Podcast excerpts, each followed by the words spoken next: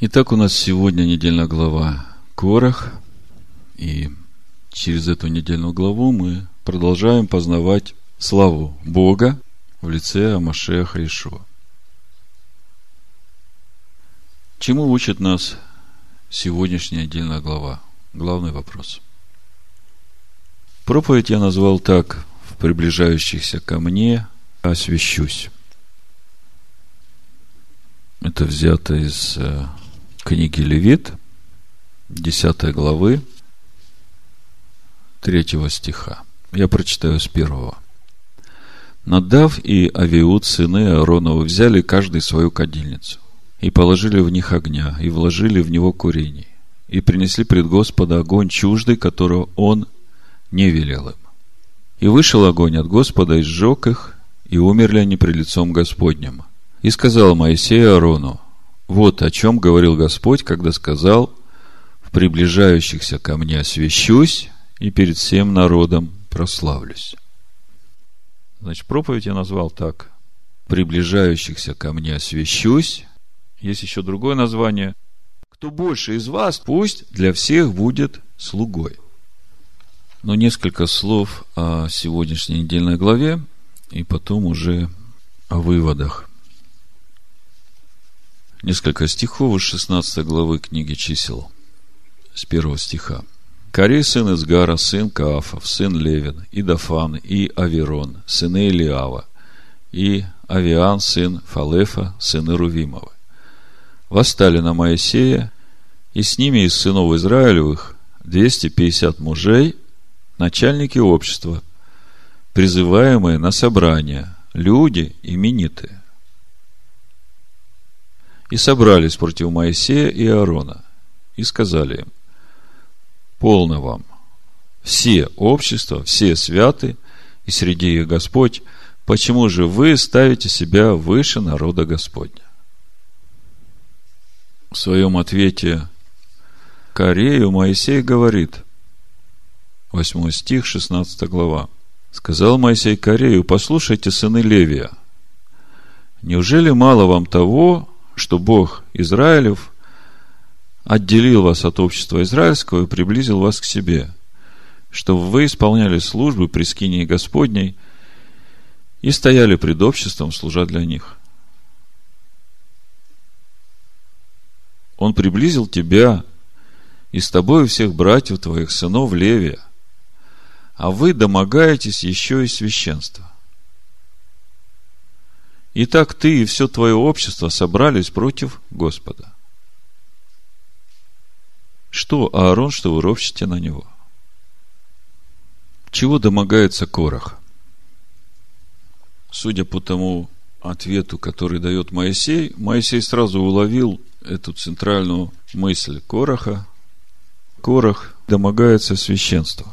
Корах в обществе израильском это уважаемый человек, очень способный, хорошо знающий Тору, остроумный, пользующийся уважением во всем народе. Подумайте, какой авторитет надо иметь, чтобы за ночь собрать все общество израильское и привести к скине и сказать, пойдемте посмотрим, как сейчас Моисей опозорится. Вот в комментарии мудрецов э, пишется – в главе Корах рассказывается о бунте, поднятом Корах. Его требования касались того, из-за чего впоследствии начиналось большинство революций. Восставшие требовали справедливости и равенства. Он утверждал, что Маше устанавливает правила произвольно, как ему заблагорассудится. Очевидно, что недоверие Кораха к Маше было вызвано личной обидой и завистью. То есть, по сути, желание властвовать. Очень быстро развиваются события в истории народа, вышедшего из Египта. Год с небольшим, как они вышли из Египта, и мы видим, как за это время гибнет не только народ, но в первую очередь гибнут начальствующие в народе. Я когда на это смотрю, э, я думаю, какая большая опасность кроется для начальствующих, которые выбраны народом как самые именитые и поставлены над народом начальствующими. Помните, 11 глава чисел мы совсем недавно читали, там край стана начал гореть, и это место названо Тавера. И мы говорили, что это слово края, его можно перевести как э, старшие в народе, главные в народе. Потом дальше 10 разведчиков из 12. Э, Тоже люди уважаемые. Пошли посмотреть обетованную землю, вернулись.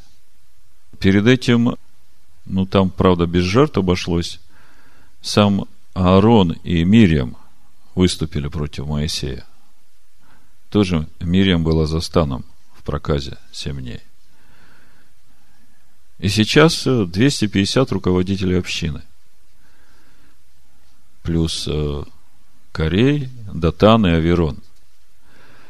Значит, если эти домогаются священства, то вот этот Датан и Аверон, они просто не признают власть Моисея.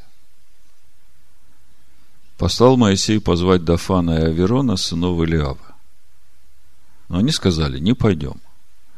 Разве мало того, что ты вывел нас из земли, в которой течет молоко и мед, чтобы погубить нас в пустыне? И ты еще хочешь властвовать над нами? Вот эти слова, и ты еще хочешь властвовать над нами, они меня ведут во вторую главу книги Исход, 14 стих. Ну, тут читать надо немножко раньше – Значит, Моисей увидел в 11 стихе, что египтянин бьет одного еврея из братьев его. И посмотрев туда и сюда, и видя, что нет никого, он убил египтянина и скрыл его в песке. И вышел он на другой день, и вот два еврея ссорятся. И сказал он обижающему, зачем ты бьешь ближнего твоего? А тот сказал, кто поставил тебя начальником и судьею над нами? И иудейские комментарии говорят, что вот эти двое ссорящихся, это как раз и были вот эти Датан и Аверон. Я когда смотрю э, вот эту претензию, кто поставил тебя начальником и судьей над нами, да, типа того, что кто ты тут такой, что ты командуешь. После всего этого эти ребята вместе со всем Израилем, со всеми чудесами и знамениями, выходят из Египта, видят все чудеса, приходят к горе Хариф. Бог говорит, они все подходят к Моисею, говорят, пусть Бог через тебя говорит, пусть с нами не говорит.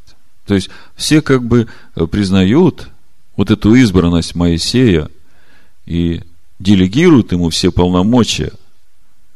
После этого грех золотого тельца. Бог хочет поразить весь народ. Моисей молится, вымаливает прощение, приносит новые скрижали, строят скиню, возвращается присутствие Божие в стан. Народ отправляется в путь. И после всего этого столько неприятностей.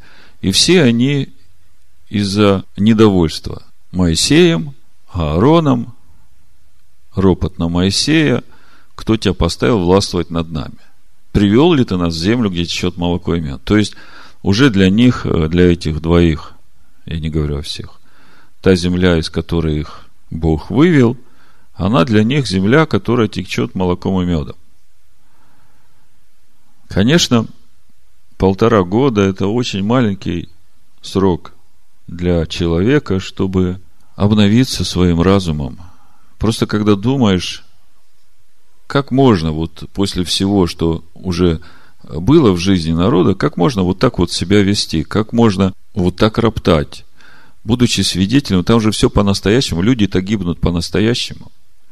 И все это на глазах у них происходит, и тем не менее ропот не прекращается.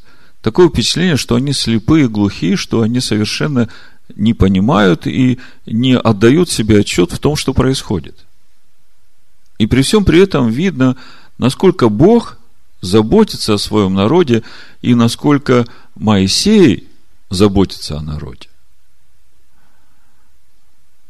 уже когда у горы Хариф Бог говорил с Моисеем, там Бог сказал, это исход 19 глава, давайте посмотрим, 9 стих. «И сказал Господь Моисею, вот я приду к тебе в густом облаке, дабы слышал народ, как я буду говорить с тобою, и поверил тебе навсегда». И Моисей объявил слова народа Господу. То есть, э, уже этот стих говорит, что после всего, что произошло, это же Тора. Народ должен был поверить Моисею навсегда. А тут вот, когда начинается это восстание Короха, такое впечатление, что весь народ уже не верит Моисею. И теперь Богу нужно заново доказывать всему народу, что именно Бог избрал Моисея, что именно Бог избрал Аарона. Более того, доказывать, что служение в Скинии – оно во благо народу, а не во вред. Ну, если по порядку, то после того, как эти 250 были сожжены, народ начинает обвинять Моисея, что вот ты знал, насколько опасно это воскурение. И ты как бы спровоцировал их и подставил их под смерть. Но как бы все были свидетелями, как Наддав и Авиут умерли за то, что принесли огонь несвященный. Не то, что Бог повелел. А тут, значит, Корах и эти 250, все святы, мы тоже можем быть священниками. Моисей говорит, ну хорошо, если вы э, так думаете, что мы все можем быть священниками, то, пожалуйста, берите свои кадильницы, завтра станем перед Богом со своими кадильницами, с воскурением. И Бог тогда покажет, кто свят и кого Он избрал. Понимаете, вот э, во всей этой ситуации я вижу конфликт между пониманием власти людей этого мира с пониманием власти, данной Богом тем людям, которых Он избрал. Здесь конфликт и непонимание вот того, что ожидает Бог от человека – которого он избирает на служение. И суть этого конфликта в том, что те, которые домогаются власти, они видят суть этой власти в том, чтобы господствовать над народом. А по-божьему суть тех, которым Бог доверяет эту власть, он видит их такими, которые должны стоять в проломе за народ – стоять в молитве, в защите и в охране за народ, за все его ошибки и учить народ не делать этих ошибок, учить познанию Бога. Ишо об этом очень коротко сказал. Кто больше из вас, пусть для всех будет слугой. И вот в этой ситуации, которая сейчас в этой недельной главе, мы видим, что эти 250 которые согрешили против своих душ, как написано в Торе. В синодальном переводе, кстати, этого не видно. А в Торе и в латышском переводе это видно. Так и написано. Согрешили против своих душ тем, что принесли вот эти воскурения. Так вот, народ начинает обвинять Моисея за то, что ты, Моисей, подставил этих людей. Ты знал, что они погибнут, потому что все, кто приближаются к этому воскурению, они погибают. Что это вообще убийственно для нас. И Богу теперь надо доказывать народу, что это не убийственно, а это благословение для них. Начинается поражение народа. Моисей говорит Аарону, давай быстренько бери воскурение и беги туда к народу, где началось поражение – это уже в 16 главе, ну, 44 стиха. «И сказал Господь Моисею, говоря, «Отсторонитесь от общества сего, и я погублю их во мгновение». Но они пали на лица свои. И сказал Моисей Аарону, смотрите, интересная ситуация. Они пали на лица перед Всевышним, то есть они молятся и просят Бога не поражать народ, да? И вместе с тем Моисей ведь от себя ничего не говорит, да? Моисей говорит только то, что Всевышний говорит. И Моисей говорит Аарону, давай, возьми кадильницу, положи в нее огня жертвенника, всыпь воскурение, Это же те же самые воскурения, от которых погибли эти 250. И неси скорее к обществу и заступи их. Ибо вышел гнев от Господа, и началось поражение. И взял Аарон, как сказал Моисей, и побежал в среду общества, и вот уже началось поражение в народе, и он положил курение и заступил народ. Стал он между мертвыми и живыми, и поражение прекратилось. Очень хороший мидраж на эту тему есть в иудейских комментариях. Но вы представляете, что значит поражение. Это вышел ангел-губитель. Помните, этот же самый ангел-губитель в Египте вышел поражать всех первенцев, и вот эти воскурения Иорон, э, который стал между мертвыми и живыми, по сути, Аарон стал перед ангелом-губителем и заградил ему дорогу. И вот этот Миндраж рассказывает такую историю, э, описывая вот эту ситуацию, рассказывает, как это было, сам разговор Аарона с этим ангелом-губителем. Ангел-губитель говорит Аарону, что ты э, заграждаешь мне дорогу, я же по повелению Всевышнего вышел. Я же не сам от себя, я же слуга Всевышнего. И делаю только то, что Всевышний говорит. А Аарон говорит, а я вышел по повелению Моисея – а, Моисей от себя ничего не говорит, он только говорит то, что Всевышний говорит. И этот ангел-губитель говорит, послушай, еще Вселенная только рождалась, я уже был. А кто такой Моисей? Ему еще ста лет нет от роду. И Аарон ему отвечает, бывает так, что юный хозяин в доме царя приказывает старому слуге. И тогда ангел-губитель остановился и отступил. Мне так понравился этот миндраж. Юный хозяин в доме царя приказывает старому слуге. Мне сразу Галатам 4 глава. Так вот, когда народ увидел, что именно эти воскурения их спасли, то у них уже как бы начало меняться это отношение к служению. То есть Бог очередной раз начинает показывать народу, что вот то, что Он приготовил для народа, это большое благословение.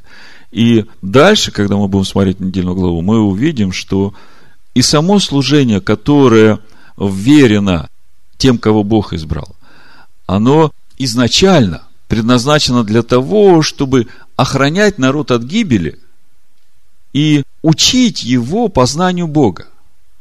Значит, Аарон возвращается ко входу скини, реабилитация этого служения воскурения уже произошла, народ начал уважать это воскурение, перестал уже его бояться.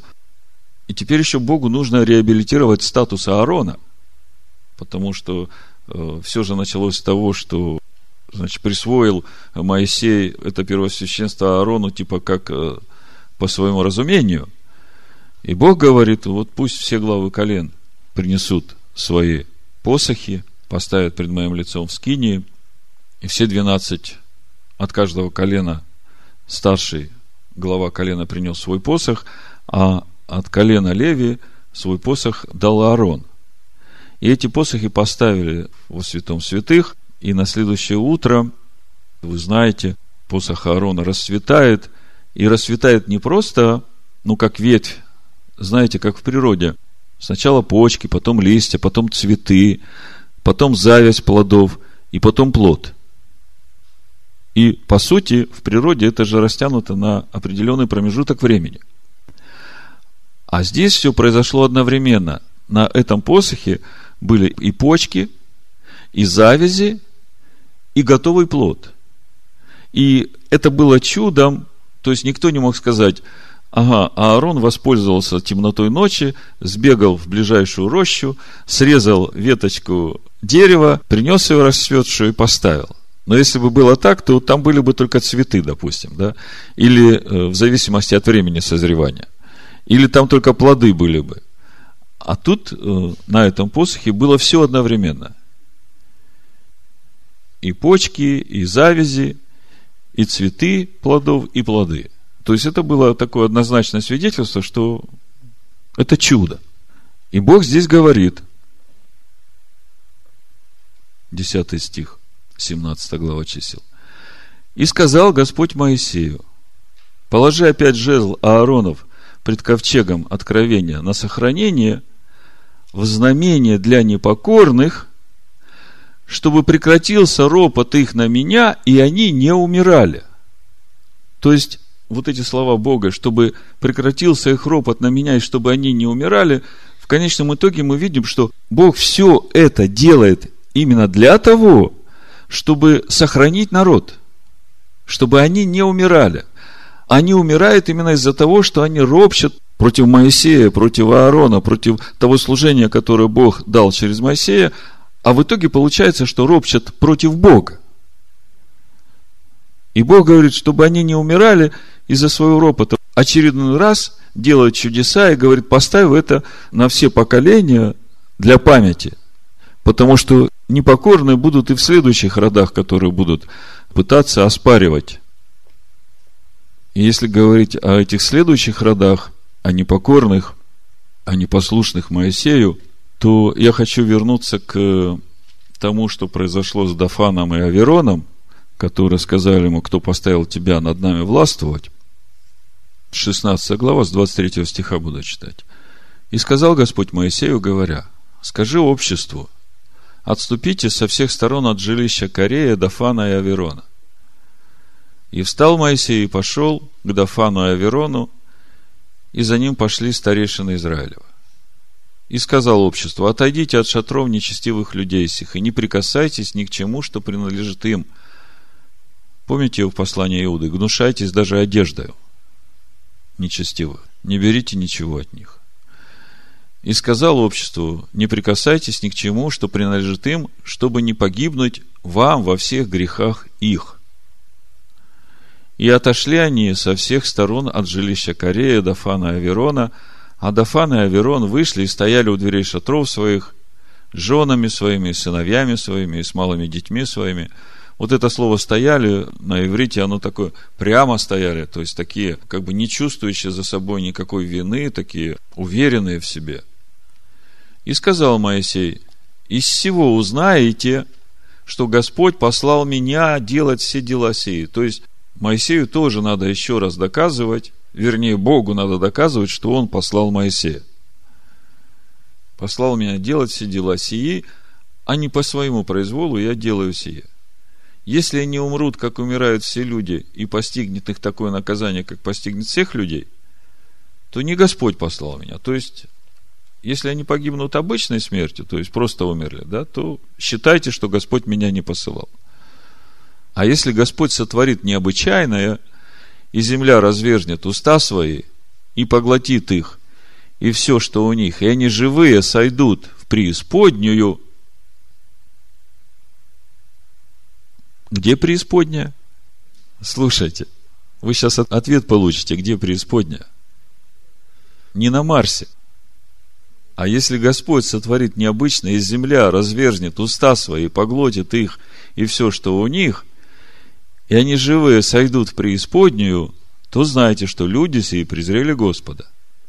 Лишь только Он сказал слова сии, расселась земля под ними – и разверзла земля уста свои, и поглотила их, и домы их, и всех людей Кореевых, и все имущество. И сошли они со всем, что принадлежало им, живые, преисподнюю. И покрыла их земля, и погибли они из среды общества. И все израильтяне, которые были вокруг, и побежали при их вопле, дабы, говорили они, и нас не поглотила земля. И вышел огонь от Господа и пожрал тех 250 мужей, которые принесли курение. Здесь я хочу немножко остановиться на этой преисподней и почитать вместе с вами эту притчу о бедняке и Лазаре, Лука 16 глава с 19 стиха. Раньше, когда я читал эту притчу, мне всегда интересно было, а как это там, в преисподней, да? А что там в преисподней? Ага, вот так там – ага, и вот это там. А этот же раз, когда я читал вот эту притчу в контексте сегодняшней недельной главы, мне гораздо больше говорило то, что в конце этой притчи. Хочу э, прочитать вам. Заметьте, это же Новый Завет. Это слова Иешуа, как вывод, рекомендуемый всем новозаветним верующим. Значит, Лука 16 глава, с 19 стиха. Некоторый человек был богат, одевался в парфиру и весон и каждый день пиршествовал блистательно. Был также некоторый нищий именем Лазарь, который лежал у ворот его в струпьях и желал напитаться крошками, падающими со стола богача. И псы, приходя, лизали струпья его. Умер нищий, и отнесен был ангелами на лона Авраамова. Умер и богач, и похоронили его. И в аде, будучи в муках, он поднял глаза свои, увидел вдали Авраама и Лазаря на лоне его, и, возопив, сказал, «Отче Аврааме, умилосердись надо мною, пошли Лазаря, чтобы омочил конец перста своего в воде и прохладил язык мой, ибо я мучаюсь в пламени сем». Но Авраам сказал, «Чадо, вспомни, что ты получил уже доброе твое в жизни твоей, а Лазарь злое. Ныне же он здесь утешается, а ты страдаешь.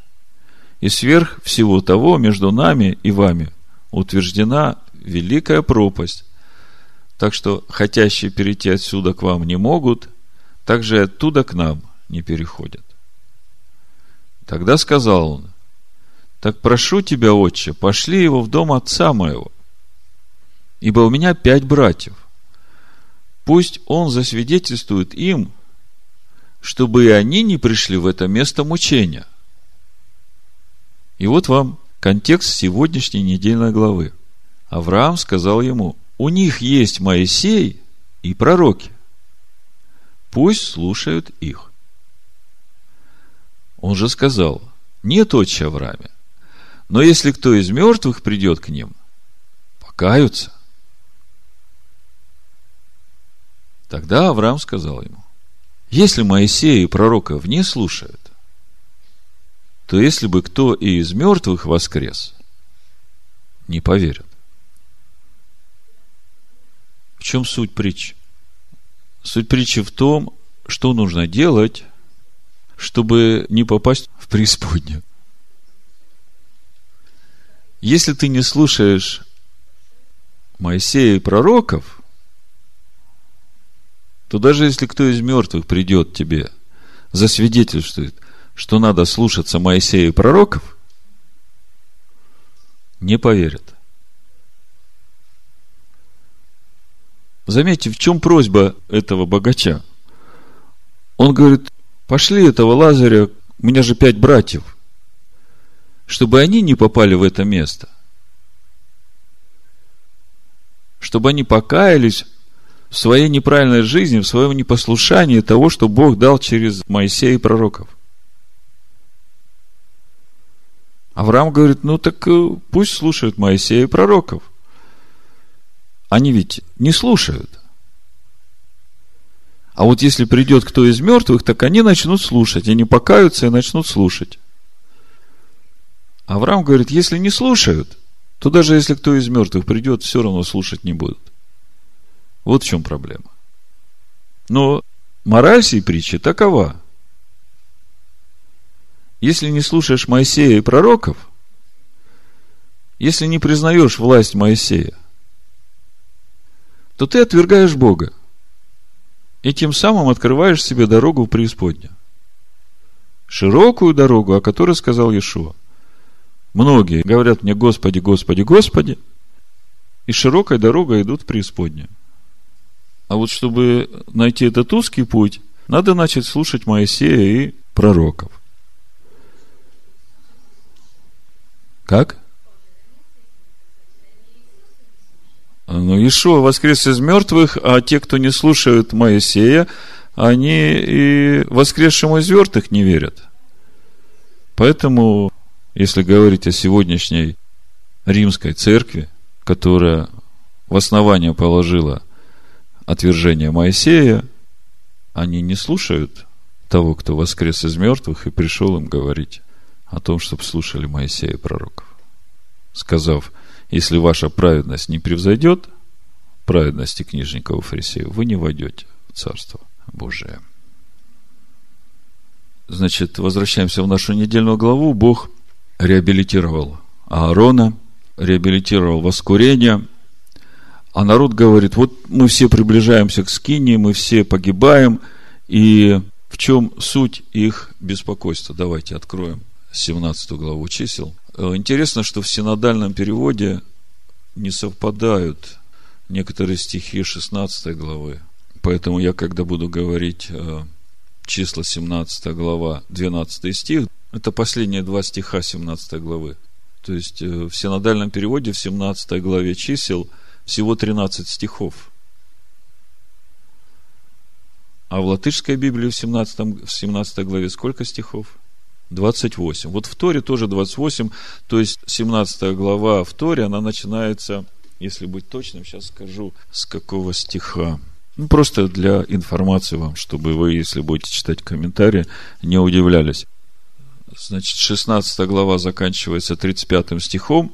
От Господа вышел огонь и пожрал те 250 человек, принесших курение. Здесь заканчивается в Торе 16 глава, и дальше начинается 17. И Господь сказал Маше так – скажи Элиазару, сыну Аарона, священнику, пусть он заберет совки от пожарища.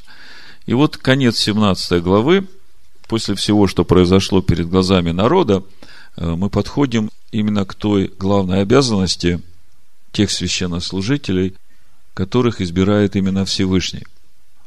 12 стих.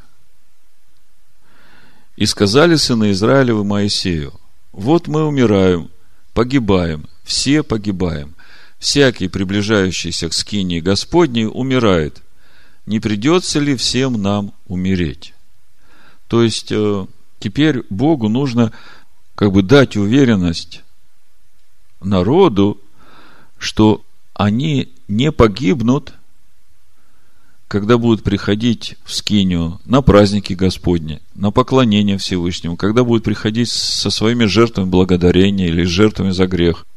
То есть народ сейчас боится скинии, потому что понимает, что это очень святое место, и они не так хорошо знают Тору, не так хорошо знают законы Бога, и поэтому у них, естественно, возникает такое опасение, что мы же можем погибнуть, если мы вот не знаем так Тору, как Моисей, как э, сыновья Аарона, священники, как левиты.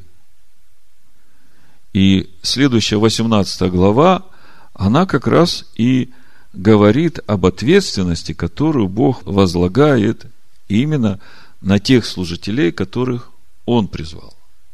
Прочитаю хотя бы несколько стихов из 18 главы. «И сказал Господь Аарону, ты, сыны твои, и дом отца твоего с тобою понесете на себе грех за небрежность во святилище».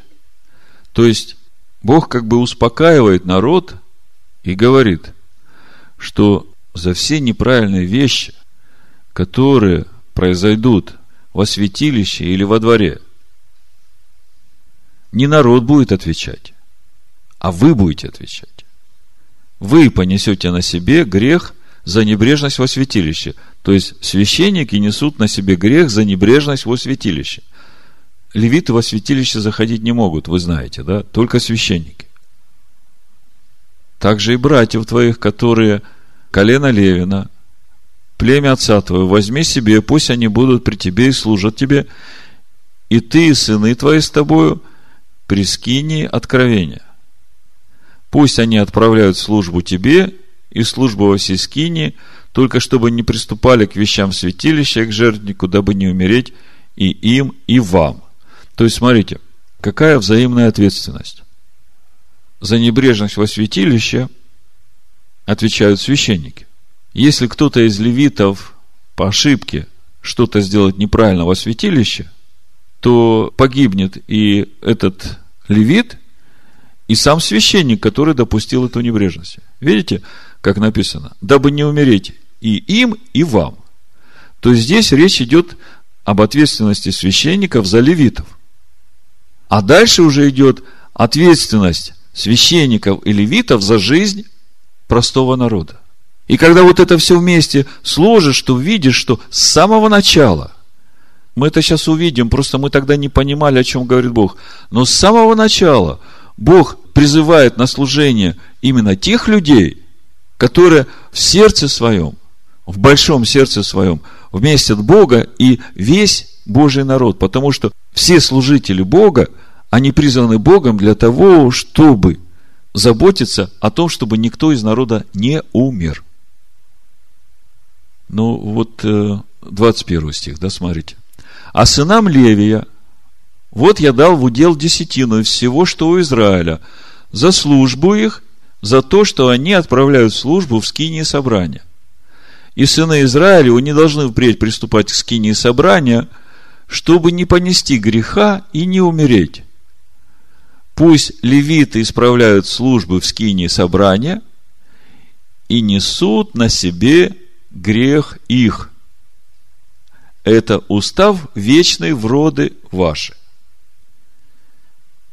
Видите, какую ответственность Бог возлагает на тех, которым дал права, будем так говорить, которым дал власть. То есть, это то же самое, что Ишо говорит. Кто больше из вас, тот должен быть всем слугою. Если ты призван на служение, и ты не видишь в этом суть своего служения, а видишь в том, чтобы властвовать, то ты долго не поглавенствуешь. Мы видим, как все лидеры, они умирают один за одним. Потому что все стремятся к власти. И только те, которые стремятся заступать народ, вот именно те служители, это те истинные служители, которые и поистине исполняют то служение, к которому Бог их призвал.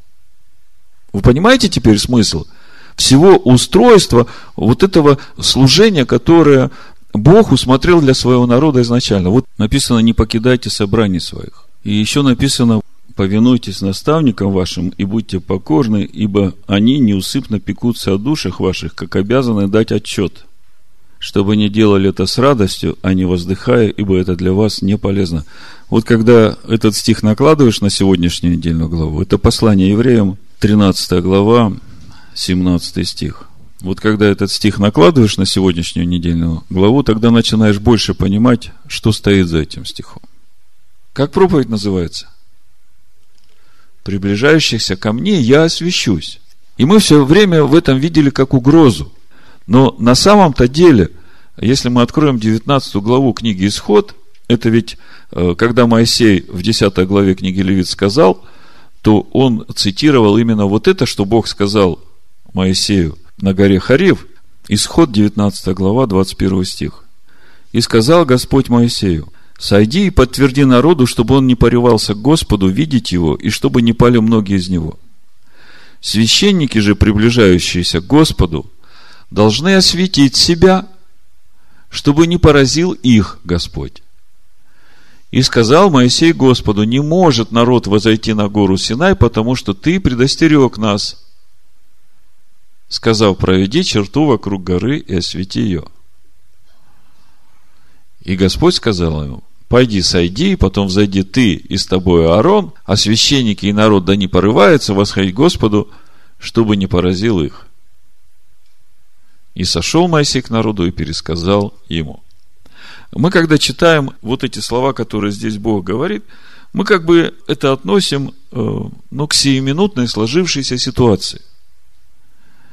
Но на самом деле это духовный принцип служения, который положен в основание для призванных служителей. Вот смотрите еще раз. Священники, приближающиеся к Господу, должны осветить себя, чтобы не поразил их Господь. А народ зайти на гору не может. Проведи черту, чтобы Господь их не поразил и не пали многие. В чем суть этого? Бог не хочет, чтобы народ по своему младенческому возрасту, вступив в присутствие Бога, не был погублен. Потому что они еще не знают. И Бог для этого ставит своих священников, своих служителей, для того, чтобы ходатайствовать за народ, защищать его воскурением ограждать его от ангела-губителя и вместе с тем вести его путем познания Бога. Научать его законам, повелениям, уставам и приближать их все больше и больше к Всевышнему. В этом контексте, в контексте служения призванных, э, мне хочется сейчас прочитать Иезекииля 13 главу, чтобы уже этим призванным, которых Бог призвал на служение, увидеть, чего Бог от них ожидает. И если они этого не будут делать, то они будут наказаны Богом. 13 глава Иезекииля с 3 стиха. Но можно даже с первого читать. «И было ко мне слово Господне, Сын человеческий, из реки пророчества на пророков Израилевых, пророчествующих, и скажи пророкам от собственного сердца, слушайте слово Господне. Так говорит Господь Бог. Горе безумным пророкам, которые водятся своим духом и ничего не видели. Пророки твои, Израиль, как лисицы в развалинах. В проломы вы не входите и не ограждаете стеною дома Израилева, чтобы твердо стоять в сражении в день Господа. Слышите? Вот этот пятый стих. То, что Бог ожидает от своих служителей. Входить в проломы, то есть стены Израиля разрушены, враг пытается войти и навредить народу, а Бог говорит, а вы должны входить в эти проломы и ограждать стеной собой дом Израиля. Вот так, как Аарон побежал с этим воскурением и заступил народ и остановил поражение. По сути, народ весь виновен, правда? Весь народ восстал против Моисея. Весь народ восстал против Аарона. А Аарон и Моисей бегут спасать этот народ. Вот это главный принцип служения призванных служителей. А теперь давайте это переложим на сегодняшнее время, на Новый Завет. Ишо говорит, что он всех нас сделал священниками. То есть он приблизил нас к себе, сделал нас скиниями. И вместе с тем мы знаем, что в его народе еще есть и те, которые не имеют духа. И это его народ. Это вот тот Израиль с разрушенными стенами, где мы, получившие духа и ставшие священниками, мы должны стоять в проломе за этот народ. Вот в этом контексте я хочу еще одну притчу прочитать. Это Лука, 20 глава, с 9 стиха. Мы снова и снова, из недельной главы в недельную главу, видим любовь Бога к Израилю. И видим тот замысел Всевышнего, как Бог, будучи верен обетованиям данным Аврааму, заботится о самом Израиле. И вместе с этим он желает спасти людей из всех народов, ввести в общество израильское. Так вот, смотрите, 20 глава Евангелия от Луки, притча о злых виноградарях. Вы ее знаете. Я просто сейчас сделаю один акцент, который свяжет нас с сегодняшней недельной главой и с тем служением, которое Бог доверяет своим священникам и левитам, которые имеют доступ в скинию. И начал он говорить к народу притчу сию. Один человек насадил виноградник и отдал его виноградарям, и отлучился на долгое время. И в свое время послал к виноградарям раба, чтобы они дали ему плодов от виноградника. Скажите, кто такой виноградник и кто такие виноградари? Вот в данном конкретном случае, когда речь идет об обществе Господнем. Виноградник – Божий народ, да? Ну, Израиль. А виноградари – это те, которых Бог поставил там на служение. Призвал, да? Вот Ишуа рассказывает притчу. И в свое время послал к виноградарям раба, чтобы они дали ему плодов от виноградника. Но виноградари, прибившие его, отослали ни с чем – а какие плоды должен был виноградник дать? Помните Галатам, 5 глава? Плод духа, любовь, радость, мир, долготерпение, благость, милосердие. Вот это плоды духа, которые наш дух должен вырастить эти плоды, смиряясь под Слово Божие, послушаясь Духу Божьему в 11 стихе. Еще послал другого раба, но они этого прибившие, обругавшие, отослали ни с чем. И еще послали третьего, но они и того, изранивши, выгнали. Тогда сказал господин виноградника, что мне делать? Пошлю сына моего возлюбленного, может быть, увидевшие его, постыдятся. Но виноградари, увидевшие его, рассуждали между собою, говоря, это наследник, пойдем убьем его, и наследство его будет наше. И выведшие его вон из виноградника убили. Что же сделает с ними господин виноградника? Придет и погубит виноградарей тех, и отдаст виноградник другим. Ну, мы понимаем, что Ишуа говорит о себе. Ишуа говорит о лидерах еврейского народа. Ишуа говорит о еврейском народе. Вот в Исаия в пятой главе, в седьмом стихе написано, виноградник Господа Савофа есть дом Израилев. Да? Так вот, мы знаем, что все это произошло. Но в шестнадцатом стихе написано, придет и погубит виноградарей тех, и отдаст виноградник другим. Вот эти другие виноградари. Это кто? Значит, Ишуа убили. Бог разобрался с этими виноградарями, которые убили Ишуа.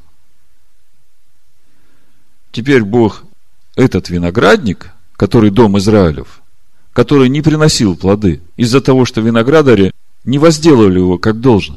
Он теперь этот виноградник отдает другим виноградарям. У меня вопрос, а кто эти другие виноградари?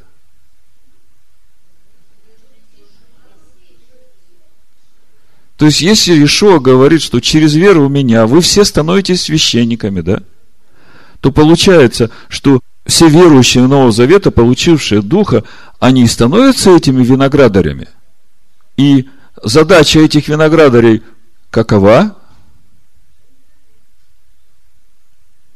заботиться о том, чтобы виноградник принес плод.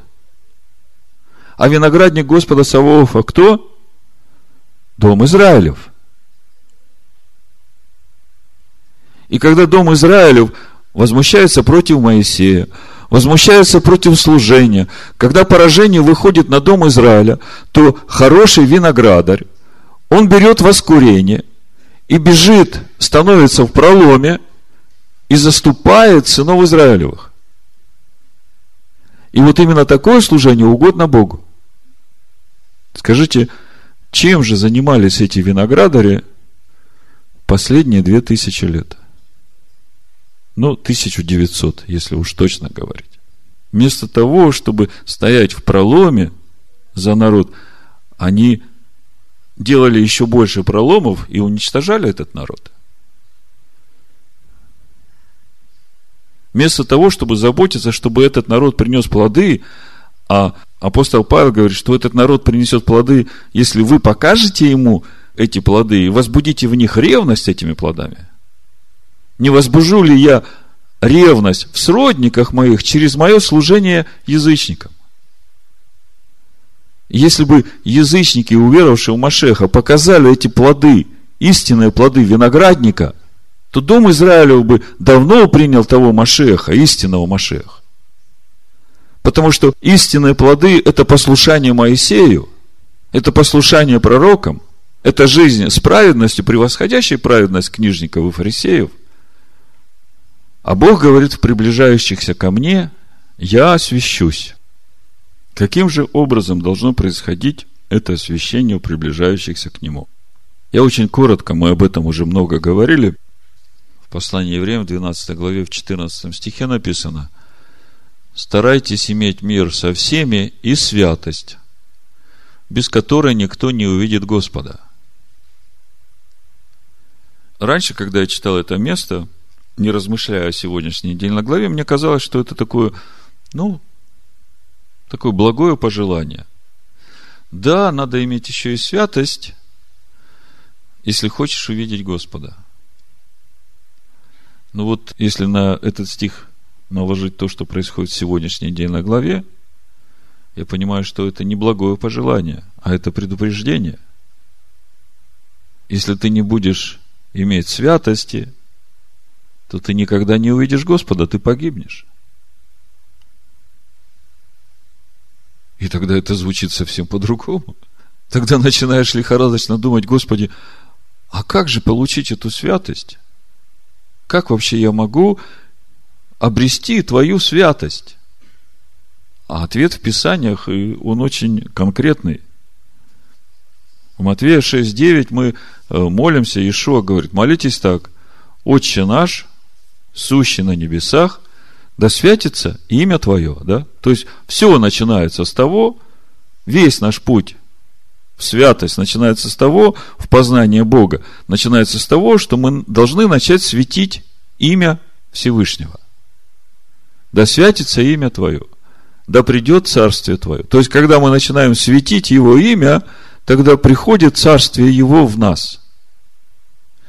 Тогда воля Его начинает исполняться в этом мире, в нас и через нас.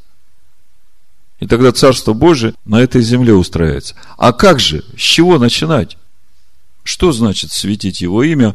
Левит 22 глава, 31-33 стих написано.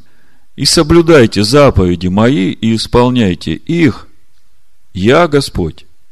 Не бесчестите святого имени моего, чтобы я был святим среди сынов Израилевых. Я Господь, освящающий вас» который вывел вас из земли египетской, чтобы быть вашим Богом, я Господь.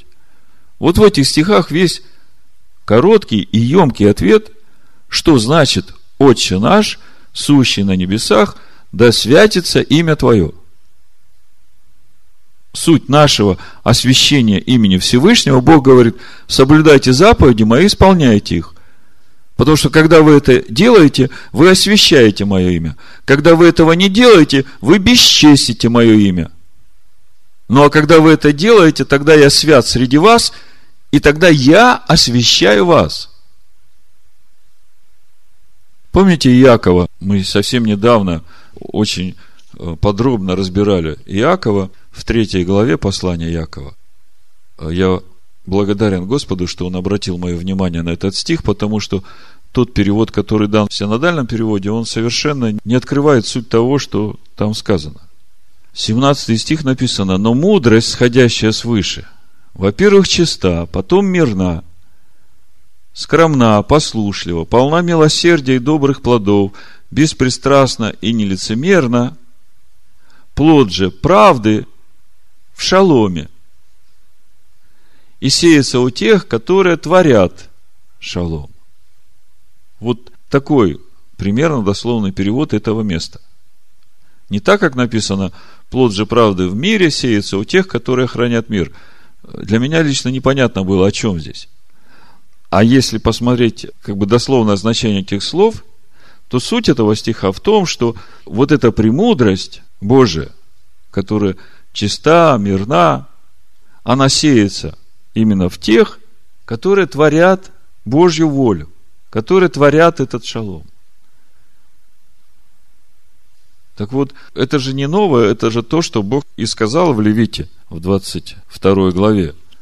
Если вы не бесчестите моего имени, то я освящаю вас. Потому что истинная святость – это Бог, живущий в нас. Не может Бог жить в тех, которые отвергают и бесчестят Его имя. В 137-м псалме во втором стихе написано «Поклоняюсь перед святым храмом Твоим и славлю имя Твое, имя Твое, за милость Твою и за истину Твою, ибо Ты возвеличил Слово Твое, речение, превыше всякого имени Твоего. То есть, то слово, которое Бог дал через Моисея, его заповеди, повеления и уставы. Если мы свято к этому относимся и исполняем это с благоговением и трепетом, Бог через это освящает нас.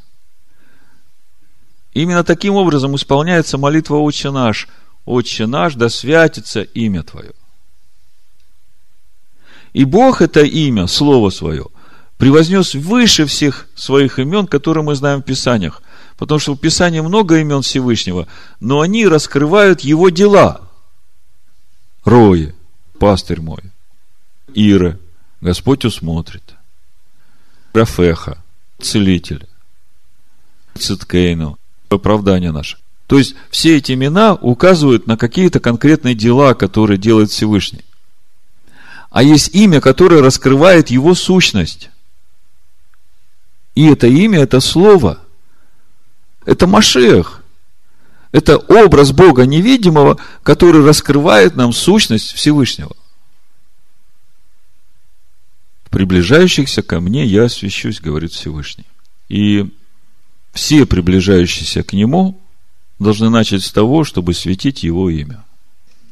Я в заключение хотел бы прочитать несколько стихов из послания Галатам, потому что когда я после всего осмысления того, о чем говорит недельная глава, открыл шестую главу послания Галатам, я в нескольких стихах увидел всю сегодняшнюю недельную главу. Это послание Галатам, шестая глава, с первого стиха написано «Братья, если впадает человек в какое согрешение, вы духовные, исправляйте такового в духе кротости, наблюдая каждый за собой, чтобы не быть искушенным. Вы знаете, вот этот стих э, совсем недавно для меня открылся совсем по-новому. Я увидел, насколько важно иметь вот этот дух кротости, когда э, делаешь замечание другому. Потому что мы невольно впадаем в осуждение, в суд, когда э, видим, что кто-то делает что-то неправильно. И от этого мы теряем благословение. Написано, наблюдайте каждый за собой, чтобы не быть искушенным, потому что, по сути, ты вроде как бы собираясь исправить того, кто упал в согрешение, хочешь сделать доброе, но если ты при этом не имеешь этого духа кротости и не понимаешь, что через это ты в момент можешь быть искушенным, допустив в себе раздражение. Написано, если впадает человек в какое согрешение, вы, духовное, исправляйте такового в духе кротости. Потому что если у нас не будет этого духа кротости, мы сами попадем в искушение. Мы сами упадем. Наблюдая каждый за собою, чтобы не быть искушенным. Носите бремена друг друга и таким образом исполните закон Машеха. Вот мы сегодня говорили о главном смысле служения призванных. И это закон Машеха. Я вам сегодня говорил, что Аарон, его главная ответственность была стоять в проломе за народ Израиля.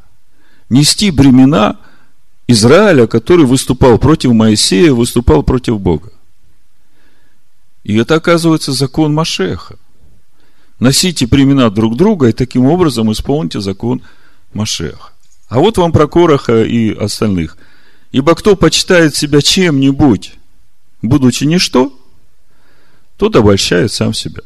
Каждый да испытывает свое дело. И тогда будет иметь похвалу только в себе, а не в другом.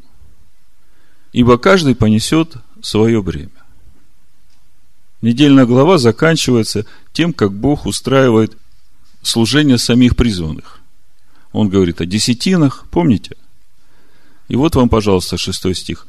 Наставляемый словом, делись всяким добром с наставляющим. Не обманывайтесь, Бог поругаем не бывает. Что посеет человек, то и пожнет. То есть вот в этих нескольких стихах вся сегодняшняя недельная глава. Вот апостол Павел взял недельную главу Корах и в шесть стихов уложил. Поэтому, если вы хотите духовно увидеть сегодняшнюю недельную главу, просто прочитайте эти несколько стихов, и у вас вся глава будет перед вашим взором. Еще в заключение я хотел вам зачитать письмо, которое я получил на прошлой неделе от этой домашней группы, о которой я вам рассказывал в прошлый шаббат. Шалом, дорогие братья и сестры. Это домашняя группа, но я город не называю, я говорю из города Н. Спасибо большое за ваши молитвы. Благодаря им Бог у нас все хорошо устраивает. Мы уже вышли из церкви по-хорошему. Вкратце расскажу.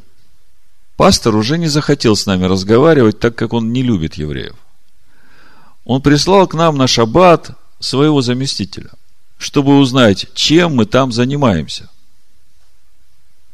Так ему понравилось наше служение. Мы ему начали говорить и о праздниках Господних, и о законе, и о чистой, и о нечистой пище. Хоть он и не принял этого, но сказал, что он не видит у нас греха, и что отлучать нас не будут, и предавать анафеме тоже не будут. Так что мы свободны и молимся о дальнейшем Божьем водительстве. Я также дала ему диски с вашими проповедями. И он сказал, что попробует их послушать. С любовью к вам уже община шалом. Слава Богу. Это радует. Сегодня начинается месяц Тамуз. Это особенный месяц, месяц больших благословений для его народа. Благословение для тех, которые всем сердцем будут освящать его имя. Это возможность перейти на новый духовный уровень, новый уровень силы и славы Божией. Для тех, которые не освящают его имя и противятся Моисею, это может стать и временем большого падения и больших неприятностей, которые могут прийти в жизнь такого человека. Я говорю о 17-м Тамуза. Еще раз хочу сказать, что это время для нас самое благословенное, потому что это те возможности, которые дает нам Всевышний, преодолев себя, обрести больше его естества, перейти на новый уровень силы и славы, как написано в 83-м псалме, «Блажены живущие в доме твоем, они непрестанно будут восхвалять тебя. Блажен человек, которого сила в тебе, и у которого в сердце в стези направлены к тебе. Проходя долиною плача, они открывают в ней источники, и дождь покрывает ее благословением, приходят от силы в силу, являются пред Богом на сегодня. Амин. Амин. Амин. Амин.